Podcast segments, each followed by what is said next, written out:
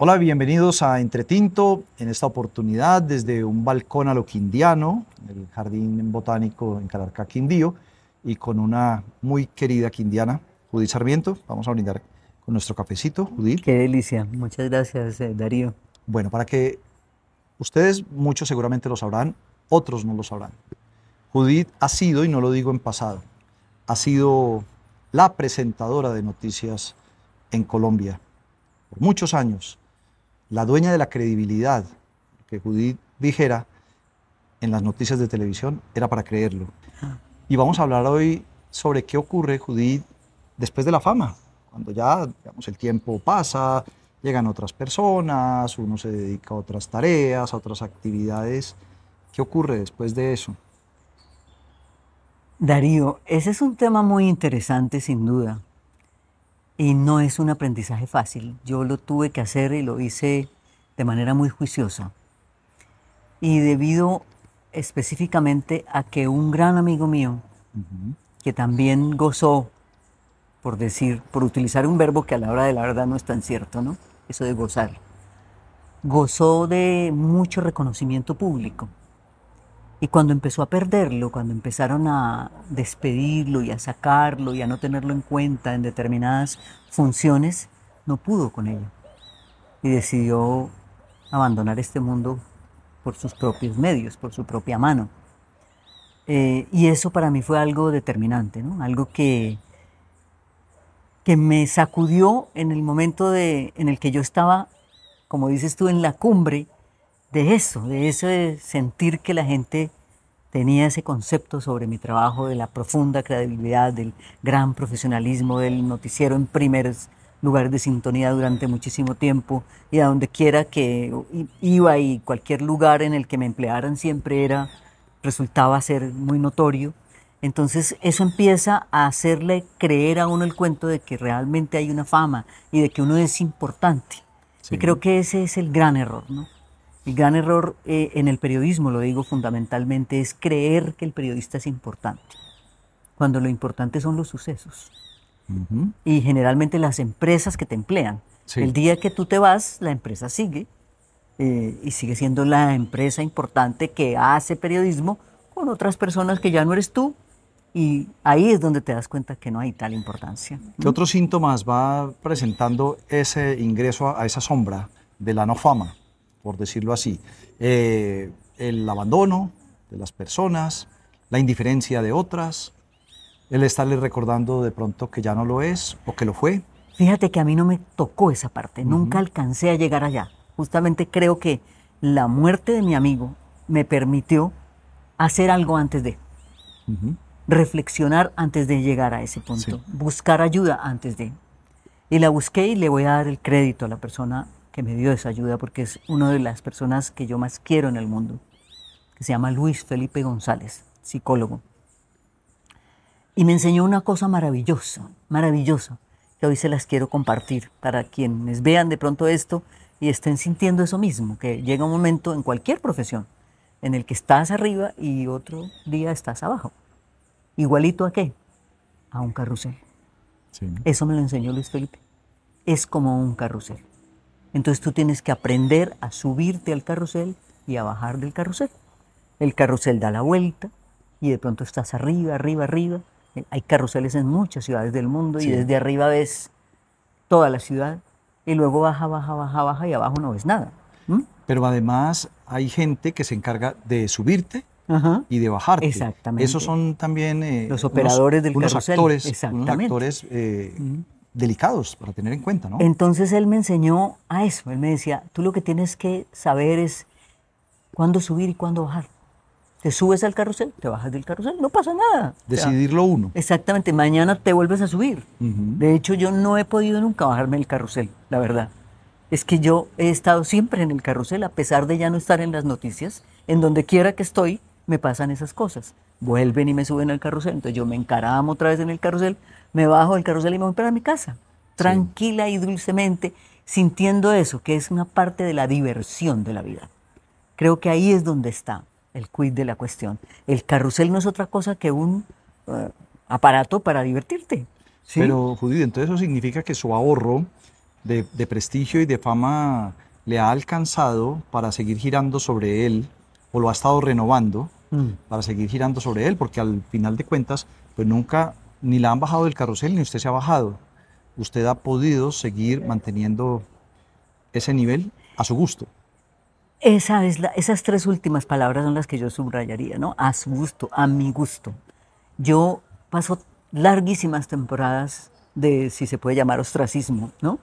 En que estoy en mi casa, en que disfruto mi soledad profundamente. No hay cosa que yo disfrute hoy en día más que estar sola.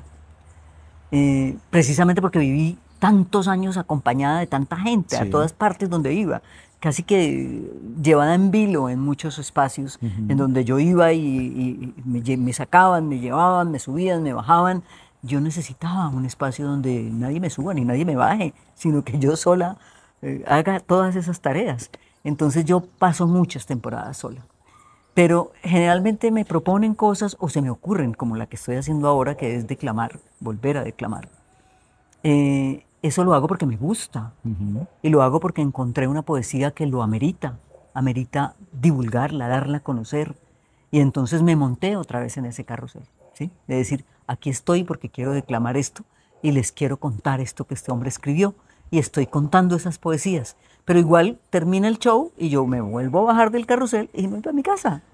Eso es bueno poder hacer algo distinto que también lo apasione a uno. Hay antídotos también para ese momento de sombra, para ese vacío que queda después de la fama. Claro, yo creo que tú has dicho una palabra maravillosa de vacío.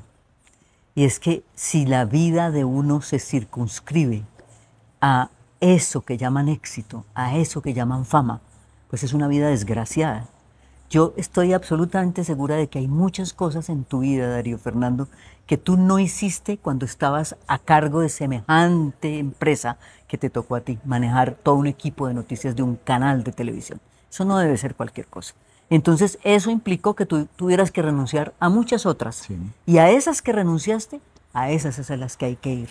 A esas as- a, a las que hay que volver en el momento en el que ya no queremos, porque yo salí de las noticias porque quise. Que Esa es otra, otra condición.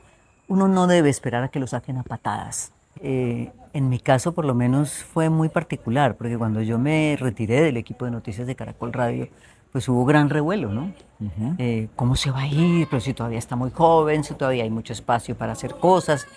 Entonces yo decía, pues es que yo no me voy a ir porque, porque crea que ya no puedo hacer cosas, al contrario, me voy a ir porque he cumplido los requisitos para pedir la pensión y voy a pedir mi pensión y a seguir haciendo cosas. Y de hecho así fue. Yo después estuve en Radio Nacional haciendo un programa que duró cinco años, Colombia Responsable. Eh, me ofrecieron inclusive dirigir noticias, hacer programas de noticias en la Radio Nacional no quise, porque pues ya, ya había cerrado una etapa. Hay personas, hay situaciones que hacen que ese dolor, por así decirlo, de la falta de fama, de la oscuridad, o de la sombra o del vacío, se sientan más y que afecten. Yo creo que son precisamente por eso, por el vacío. Si Pero no, la, gente te, la gente le puede decir a, a las personas cosas que, que lo hacen sentir mal. Oye, ¿usted por qué ya no está en esto? No creo que Pacheco lo decía. Ajá. ¿Usted cuándo vuelve? ¿Usted cuándo va a hacer lo que fue? Eh, no sé, tal vez sí de pronto hay gente que ya me haya dicho, pero me lo dicen casi siempre en positivo, ¿sabes? Me dicen, eh, ¿cuándo vuelve a presentar noticias? Sí, sí. Y entonces yo les digo, no, ya no, yo no vuelvo a presentar noticias porque es que yo ya eso lo hice, eso yo ya pasé esa etapa, ¿sí? De Yo acuerdo. ya fui. Entonces, el riesgo es que se, que se lo dicen a, a la persona, pero que la persona no sepa cómo procesarlo. Precisamente por eso, porque hay un vacío interior que no le permite sacar de dónde procesar. ¿sí? Sí. Es- si tú tienes un contenido dentro, eso no te va a pasar, porque sencillamente eso es algo que ya pasó en tu vida, algo que ocurrió y que te permite tener un bagaje para seguir adelante. ¿m? Uno de los instrumentos que ha tenido usted, lo decía ahora Judith, es la poesía. Usted ha encontrado poesía que le hable de eso y de muchas otras cosas. Por ejemplo, ¿a quién podríamos citar en este momento aquí, entre todo este paisaje de Jardín Botánico? Uy, este paisaje es perfecto para un poema de Antonio Machado, que se llama La gracia de tu rama verdecida. Ponle cuidado a ese texto y yo creo que No necesito agregar más palabras después de oírlo. Árbol. Buen árbol que tras la borrasca te erguiste en desnudez y desaliento sobre una gran alfombra de hojarasca que removía indiferente el viento. Hoy he visto en tus ramas la primera hoja verde, mojada de rocío, como un regalo de la primavera, buen árbol del estío. Y en esa verde punta que está brotando en ti de no sé dónde, hay algo que en silencio me pregunta o silenciosamente me responde. Sí, buen árbol. Ya he visto cómo truecas el fango en flor y sé lo que me dices. Ya sé que con tus propias hojas secas se han nutrido de nuevo tus raíces. Y así también un día, este amor que murió calladamente renacerá de mi melancolía en otro amor igual o diferente. Sí, buen árbol, tu augurio risueño, tu instinto vegetal no se equivoca. Soñaré en otra almohada el mismo sueño y daré el mismo beso en otra boca y en cordial semejanza, buen árbol, quizás pronto te recuerde cuando brote en mi vida una esperanza que se parezca un poco a tu hoja verde.